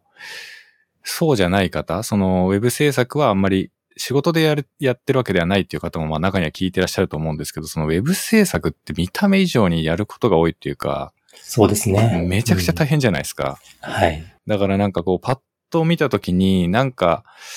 その自分的なフィーリングが合わなかったとしても、そこにかかってる工数とか、そこに込められてる思いみたいなものに、こう、想像を膨らましたときに、まあ、大変だろうなっていうことは、まあ、やっぱどうしても思い思ってしまうというか、はい。なんかそういう中でね、なんかこう自分の言葉でとはいえ、こう紹介ししていくことの、なんか、お前そういうこと言える立場なのみたいなことをやっぱどうしても考えちゃうんですよね。ね思っちゃいますよね。なんか、どこまで分かってるんかみたいな感じとか、で、なんかそのね、見られそうかなと思うんですけど、意外とでも自分がこう、何かね、あの、作ったものが紹介されたりとか、これ素敵って言われたところを見ると、なんかそこまでやっぱり、もう単純にありがとうって気持ちでこう、見れたりするので、なんかやっぱそこは考えすぎなのかなと思うように、そこも鈍感力ね。鈍感力、そうですね。うん。行くしかないかなっていう。確かに。うん確かにそこの鈍感力は必要かもしれないですね。ねえ。いや、でもこれは本当にずっと付きまとうというか、こう、考えちゃう問題だなと思ったりはして、それでどんどん更新が遅れていくっていうパターンになっていく。いやただ。まあ、ツイッターで言うとめちゃくちゃ下書きが溜まっていきますね。ああ、なるほど。山のように、あの、溜まっていって、いつ出すかっていう。なんかね、だからもうそれはもう、その下書き用のサブアカウントを作って、そこでこっそり紹介するみたいな、わけわからないことになっていきそうな ちょっと、どうしよういやかな。ーわかるな。まあでも、いや、本当紹介された側は、ただただ嬉しいの方が圧倒的に多いですよね。ね、本当そうだと思います。本当にもう、あの、自分がされたら本当、もうただただ嬉しい。もう一言いただけるだけでもう良かったなってめっちゃ思うので、だからそういう方々ばっかりという イメージでやれれば。そうですね。はいいや、そうだな。なんかもうノーマライズ FM、もう、何の内容もない、聞いただけでもめちゃくちゃ嬉しいですもんね、やっぱり。はいはいはい。見つけたら。ねいや、本当に。え、なんであれですよ、今日僕が、あの、これにまださせてもらってるのもかなりの鈍感力を使ってるというか、あの、まあ言ったら、あの、なんで僕なのかみたいな話だと思うんですよね、やっぱり。いやいやいやいや。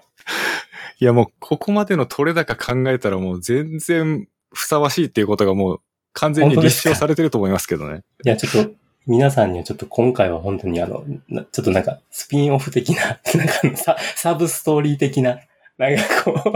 ちょっと本編とは違う話としてあの聞いてもらえたら、なんかいいかなと思ってたりはしてますけども。いやーまあでもね、わかるんですよ。そのおっしゃってることもわかるんですけど、あの、ノーマライズ FM はね、そんな高尚なものじゃないです。本当に い。やいやいやいや、これ本当ね、もう、お声掛けいただいたとき、本当にもうめちゃくちゃ悩みましたね。まあ、あの、悩んでますみたいなこともちょっとお伝えしましたけども。あの、正直にあの、つお伝えいただいて、もう私も、あの、せ説得ではないんですけど、いや、そんなことないですよっていうのをね、お伝えしたんですけど。うんいや、申し訳ない気持ちで、本当にもうなんか、でもやっぱりあの、ドクサスさんと話したいっていう気持ちが一番強かったですね。ああ、のなるほど。なのでこれはもう、ね、ちょっと最悪ボツになる可能性はありますけど、い、いやいやいやちょっとこれはあの、はうん僕がドクサスさんと話したいだけの 回という。いや、全然いいじゃないですか、それでも。いや、いいと思うけど、なんかその、さすがに、広く公募するみたいなことはできないですよ。その、はいはいはい。自分が知らない人とやっぱりいきなりなんか収録するみたいなことはさすがにちょっとできないんですけど、まあ、とはいえなんていうか、私の中ではこう、一定のラインがあるかっていうと別になくって、それこそね、この間なんか大学生の波川くんとかが出てましたけど、はい。別になんか本当に年齢も関係ないし、なんかこういう実績がなきゃ出れない番組ですとかそういうわけではないんで、はい。もう私が気になった人に適当に声をかけて適当に話をしているだけの番組ですので。でめちゃくちゃ嬉しかったですよ。まさか、まさかって、なんか何回か見ました。え？なんかあの本当にあの、たまにこの番組でも言うんですけど、私の中で声かけよう人リストっていうのがあるんですよ。あらかじめあの、もうこの人に声かけようみたいなのを思いついたら思いついた時に書き出していくリストがあるんですけど、はいはい。そのかなり最初の段階に入ってましたよ、藤原さんは。本当ですか、はいうわー、嬉しい。嬉しいなんで私がそのなんだろう、接点がないかったじゃないですか。だから私の方が遠慮してたというか、その、どのタイミングで声かけようかなっていうのをすごい 考えてたんですよね。いやー、めっちゃ嬉しい。ちょっとあの、種屋の和菓子送りますね。いやいや、美味しい大福ありますんで、おもしお好きなら。いやいや、本や当に嬉しいね。だからなんかそのケーススタディのあの配信を見たときに、あ、今かもなって思って、これ、これでなんか無理やりでも話題を作れるなと思って、それでこう勇気を出して DM を送りましたね。いやー、嬉しいです。本当にありがとうございます。なんか、こういう、もう僕もこうなかなかこう自分からいろんな方にこうお声掛けしていくのって結構あの、億劫な方というか、あまりできないタイプで、はい。あの、ま、待ってる側がなんですけど、なのであの、お声掛けいただくのはすごくめちゃくちゃ嬉しいので、あの、よかったです。あの、ちょっとあの、僕でよいいのかなぐらいの感じはありましたけど。いや、はいもう、なんかだって、いや、多分今日メフィラスさんが丸裸になりましたから、多分。やった。まあちょっとそれは広報的にもね、ありがたいことですよね。本当になんかね。なんかもう今日の回は、いや、もちろん聞いてるね、それぞれの皆さん、いろんな感想あるとは思うんですけど、もう少なくとも私的にはもう取れ高相当ありましたね、今日は。あよかったです。めちゃくちゃ面白かったです。なんかそのやっぱ、ちょっと部活っぽい感じとかが、はいはいはい。なんだろう、なんかあのアウトプットされている、こう、ね、ワークスをこう、見ていくと、全然そんな感じ想像できないですもん。やっぱパッと見た印象からは。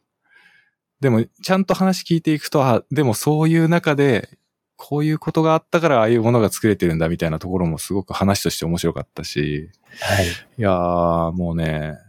いろんな発見ありました、今日は、本当に。ちょっとでもなんかね、あの、出せるものがあってよかったです。あとはちょっとなんか、ちょっと心配なのは、その、あれですね。女性のスタッフさん、もし入りたいって思ってる方が、なんかその、へはい変な先入観を持たれないからちょっと心配ですけど。そうですね。いや、まあでもこれぐらいの先入観を持ってきてもらった方が安心かもしれないですね。なんかね、いざそれ、この状況を目の当たりするよりも、うん。はいいや、そうですよ。だって、なんかね、オフィス行ったらみんなムスッとしてて、全然誰も喋っ 喋ってないし、みたいな感じだったら、ちょっと、ね、ね、圧倒されちゃうかもしれないですね。そうですよね、うんあれ大丈夫かなみたいなね、なりますもんね。でもこの多分ラジオ聞いた上で、ね、ノーマライゼーション聞いた上だったら、あ、こういう感じね。なるほどねってなりますからね。そうですよ。まずあ、そうですね。じゃあ、これからあの会社案内するとき、まずこれを聞いてもらってから、あの、来てくださいっていう、リクルートページに貼っとくっていうのはありかもしれないですね。いやいや、それはちょっと、それはちょっとやめてください。そういうのかもああ、面白いな。なるほどな。いや、本当にあの、ちょっと直接面識ある方全然いらっしゃらないんですけど、はい。もし機会があったらちょっと近くまで行った時は、京都もし行くことがあったら、はい。ぜひお邪魔したいなと思いました、今日は。もうぜひぜひ、あの、大歓迎ですので、いつでも 来ていただけたら。あ、ただあの、月曜日しか今いてないので。はいはいはいそうですね。はい。あ、でも言っていただいたら、あの、全然行きますので、いつでも大丈夫です。いや、本当にな、面白いな。いや、本当なんかあの、ケーススタディ出演されてた面々、まあ皆さんすごい方たちじゃないですか。はいはい。で全然直接知ってる方いらっしゃらなくて、もう、藤原さんだけが私のあの、知ってるというか、まあ、せ、せめて声かけられるこの ラインだったんで。でも、なんかあの、ああの、まあね、ケーススタディに出られてた方々だったらみんな喜んで出られるんじゃないかなと思うので。いや、ほんとう。そうなんですよ。もうね、ノーマライズ FM 出てほしい人リストがもう、未だにいっぱいありますからね。いや、そこね、ちょっとずつ、だからまあ、こ、あれですかね、あの、WebGL 総山と合わせて、もうしばらく、もうやっぱプラス10年ぐらいは、やってる感じのが。そうですね。いや、はい本当にいっぱいいます。だって、それこそなんか、あの、今回の藤原さんじゃないですけど、自分なんかでいいんですかってみんな思うかもしれないですけど、もう私からしたらね、もうみんなそそれぞれすごい人たちだって思ってますので、はいはいはい。いや、本当になんか1年ぐらいしたら一周しちゃうかなと思ってたんですけど、もう全然一周しないですね。ずっと。ずっとあの、はい、いろんな話聞いてみたい人が無限にいるっていう感じになってますね。うん。いやでもいいですよね。やっぱ本当にすごい方いっぱいおられるなと思ってて、あの、特にこの SNS とかにもこうね、なかなか出てこられない方ですごい人とかもいっぱいいるじゃないですか。なんかそういうのを考え出したら本当にもう、いろんな人ももっともっと出会いたいし、こう聞きたいなっていうのは、なんか思いますよね。そうなんですよ。なんかフォロワー数では測れない、やっぱ話してみるとその人の人となりが見えてくるじゃないですか。ね。ね、それが本当にノーマルズ FM のね、いいところだなって思いますね。うん。うん、本当に。あの、まあ、ドクサさんも声がめちゃくちゃ素敵だなっていうのがこれで分かったっていうのは あります。本当なんかこう、あの、本当のこう、ラジオパーソナリティっていうか、こう、なんか、め、僕結構それで、あの、ちょっと出演したいなと思ったみたいなところもありますね。ああの、こういう、はい。なんか、いい声でこう、なんかナビゲートしてもらえるみたいな。それすごいいいなと思って。はい。いやまあでも多分、藤原さんの声も言うてかなりイケボだとは思いますけどね。イケボですかね。どうかな。なんかすごい優しい感じに聞こえてると思いますよ、多分。あ、なるほど。それ多分あの子供がやっぱり生まれて、なんか喋り方とか、あの、トーンが変わってきたっていうのももしかしたらあるかもしれないですかね。なるほど。うん。前はもっとこう、ハキハキというか、こう、なんか言葉のスピード感ももっと速かったような気がしてるんですけども。でもなんかこういう喋り方になって、あの、クライアントとこうお話しするときとかも、あの、聞き取りやすいって言われたりとか、なんかあの、こう、入りやすいみたいなこと言われたりするので、本当に子供のおかげ ですかね。いや、それあるかもしれないですよ、実際。うん、かなりだって、なんか本当に私の印象で喋っちゃいますけど、すごい優しい感じがするというか、柔らかい感じの喋り方される方だなっていうふうに、お見受けしてましたよ、私は。あ、うん。よかったです。もう子供が好きすぎて、なんかずっとこんな感じで喋り続けてるのがもう癖になったっていうのがもしかしたらあるかもしれないですね。いやー、本当にね、わかりますよ。子供ができたら人間変わりますからね。いや、本当にもうね、うん、幸せの塊みたいなね、もう本当になんか、ありがたい存在です、本当に。うん、いや、多分、本当に、それは多分すごくいい効果として現れてると思いますよ。うん。そうですよ。もしなかったら僕、どんな人間になってたのかなみたいなところも ありますしね。うん、いや、結構だってなんかその、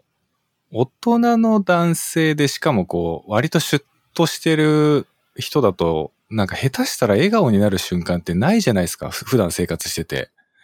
でも子供がいるとただいるだけで、ね、笑顔になる瞬間って絶対にあるし、そうですね。うん。なんか知らず知らず笑顔になっちゃってるじゃないですか、大体、大体の場合。なってます、もう。なんかもう、特にこのね、あのコロナの期間があって、このずっとこう自宅で作業してる時とかでも、まあ仕事の中でもやっぱり子供がいる空間の中でのやっぱやり方でなってくる。やっぱちょっとね、雰囲気も変わってきたりするし、まああと子供が乱入してくるみたいなこともまあ ありますし。うん、そうですね。でもそういうの全部ひっくるめてなんかこう、一緒に暮らしてる感じはすごく自分にとっては大事な時間というか、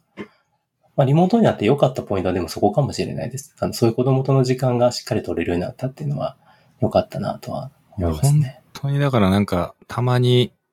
他の人と話したりしますけど、やっぱコロナの影響でね、我々は本当に影響が少ないっていうか、仕事なくなったりしない職種というか、たまたまね、運がすごく良かったなって思うんですよね。やっぱこれが、ね、その対面のサービス業だったりとかすると、本当に廃業に追い込まれるみたいなケースってあったと思うし、ね、そう、ね、そういう中でこうメリットを比較的享受できた業界というか、業種なのかなって考えると、すごく運が良かったなっていうのはやっぱ思っちゃいますよね。うん、本当に。なんかいろいろ、それこそわかんないですけど、例えば電力が、電力の供給がなされなく系の、なされなくなっちゃう系のトラブルとかで起こってたら我々逆に死んでるわけじゃないですか。もう電力来てなかったら仕事できないですよね。ね、もうネットが死ぬとかでももうね、うん 何もできないみたいなね。インターネットが落ちるとか、例えばそれこそね、まあ、日本では起こりにくいとは思いますけど、インターネットが遮断されてしまって海海外とやり取りできないとかってなっちゃったら、ね、それで仕事をやっぱできなくなっちゃうわけで、明日は我が身じゃないですけど、今回はたまたまね、その、あの、パンデミックが起こったけども、我々はね、仕事を失わずに済みましたけど、そうですね。今後どうなるかわかんないなって考えると、本当に運が良かったというか、うん、やっぱ働けるとか、普通に過ごせるっていうことに対して、すごくありがたいなって感じますね、私は結構。うん。なんか今回のことで本当にこう、今までのことが当たり前じゃなくなるっていうね、そういう経験をしてるので、なんかこれからの動き方とか働き方、まあ、生き方みたいなことも、まあかなり見直すきっかけにはなったなとは思いますね。うん。うん。やっぱりなんかこう、次に活かすためのものとしてちゃんとこう見ておかないと、まあ、会社としても大事かなと思ってたりはするので、うん。なので、まあ、あの、そうですね。考えないといけないところとか、あの、変わらないといけないところは、多分本当にもうどんどん変えていくべきかなと思ってたりはするので、まあ、これはちょっと会社の課題としてはちょっと取り組んでいけたらいいなと思ってますね。うん、いいですね。いいですね。男たちがどんどん変わっていくわけですね。そうそうです。もうおじさんがさらにおじさんになっていく中で。そうですね。うんいや、でも大事ですよ。本当に。年取るとやっぱり変化できなくなってきますから。そうなんですよね。意識してやっていかないと。んねうんはい、もうなんか一日、あの、机の前に座ってることすらもう大変になってくる。急にリアルになった。いや、本当ですよ、もう、もう40、40とかなんでね、もうなんか体、なんかね、こう筋トレもそうですけど、ちょっとやっぱ改善していかないと、これもうちょっと、制作も、あ、まあだからね、自分でアニメーションやらなければいいかもしれないですけど、そこは。うん。いや、でも本当そうなんですよ。体は資本じゃないですけどね。やっぱりこの、心身ともにちゃんと準備万端な状態で仕事しないとね、ダメですよね。本当に。うんね。ちょっとおじさんなりの頑張りをちょっとこれから見せていけたら、かなって。いや、面白い。なんかちょっと、あれですね。ちょっと、あの、変なマーケティングになってなきゃいいなっていう、本当に心配になってきました。メフィラスイコールなんかちょっとおじさんたちの巣窟みたいにな,、ねなってなきゃいいなっていう、ちょっと心配になってきました、本当に。いや、もう逆にでもおじさんを集めていくっていう、い や逆、逆にそっち行くっていうのはまん。あ、あるかもしれないですね。おじさん大歓迎っていう。おじさん大歓迎。はいいや、でも、やっぱそこはあれですね。その女性だったり、あるいは若者だったり、こう、いろんな風を取り入れながらね。そうです、もう、僕らを変えていただきたい。そうですね。やっぱり、今まさに変化をしていかなきゃいけないよねって話をしてたわけですから。そうですよ。もうおじさんがおじさんで固まってたらもうおじさんでしかないっていう。これ何の話か分からなくなってくる。いや、今日ちょっともうこの、この回のタイトルどうするかちょっと今、すげえ悩み始めました、も 本当ですう。ね。うん。おじさんたちの、なんか、その、おじさんっていうワードが入っちゃうと、なんか、ちょっそうですよ。本当に。と、いやー、ちょっと考え、考えないといけないわ。ああの素敵なタイトルお待あ、ちしてますそうですね。。ちょっと頑張っはいて素敵なタイトルをつけたいと思います。おしゃれなやつを。はい。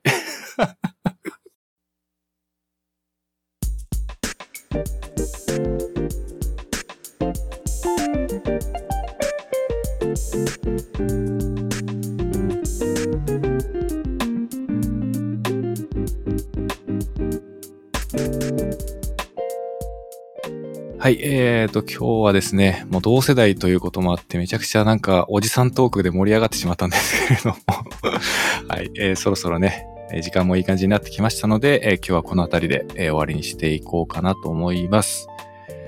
はい、えーと、では最後、えー藤原さんの方から、えーお知らせなどありましたらお願いします。はい。今、あの、あの、弊社では、あの、広報の方をちょっと募集しておりまして、まあ、ちょっとおじさんばかりの中ですけども、あの、女性の方で、とか、まあ、あの、もちろん男性の方でも、あの、広報に興味のある方、あとなんか、あの、ウェブのディレクションとか、あの、まあ、そこにも興味ある方がいてくれたら、あの、未経験でも全然、あの、僕、しっかり教えていきますので、あの、興味ある方はぜひ応募いただけたら嬉しいなと思ってます。はい。なんか、御社のコーポレートサイトとかから連絡をすればっていう感じですか？そうですね。あの、お問い合わせいただくか、あの、ツイッターの方であの、僕に直接 DM いただくとかでも大丈夫ですので、あの、やりやすい方で連絡いただければ嬉しいです。いやー、ちょっと、今日の内容が果たしてどう どう伝わったのかちょっと心配ですけど、はい。本当です。うん、いや、でも、楽しみなんかすごくいいチームだなっていうことは多分伝わったと思うんで。はい。あの、それを祈ってます。よ、いい形で伝わってることをちょっと祈ってお祈りして お祈りします。いや、楽しかったです。いや、本当にね、面白かったです。なんか、本当なんか私の中ではもうメフィラスさんっていうと、すごくシュッとした、なんかかっこいい人たちの集合みたいな感じのイメージありましたけど、すごくなんか身近に感じられるようになった気がします。はい、ああ、よかったです。はい。はい、本当になんか、いろいろ聞かせてくださって本当にね、ありがとうございました。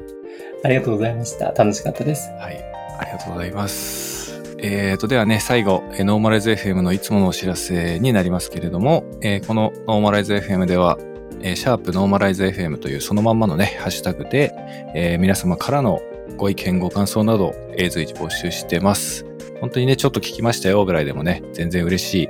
嬉しいなと思って見てますので、えー、何か思うことがあれば気軽に、え、つぶやいていただければと思います。はい。えっ、ー、と、ではね、今日はこれで終わりにしたいと思います。最後まで聞いてくださってありがとうございました。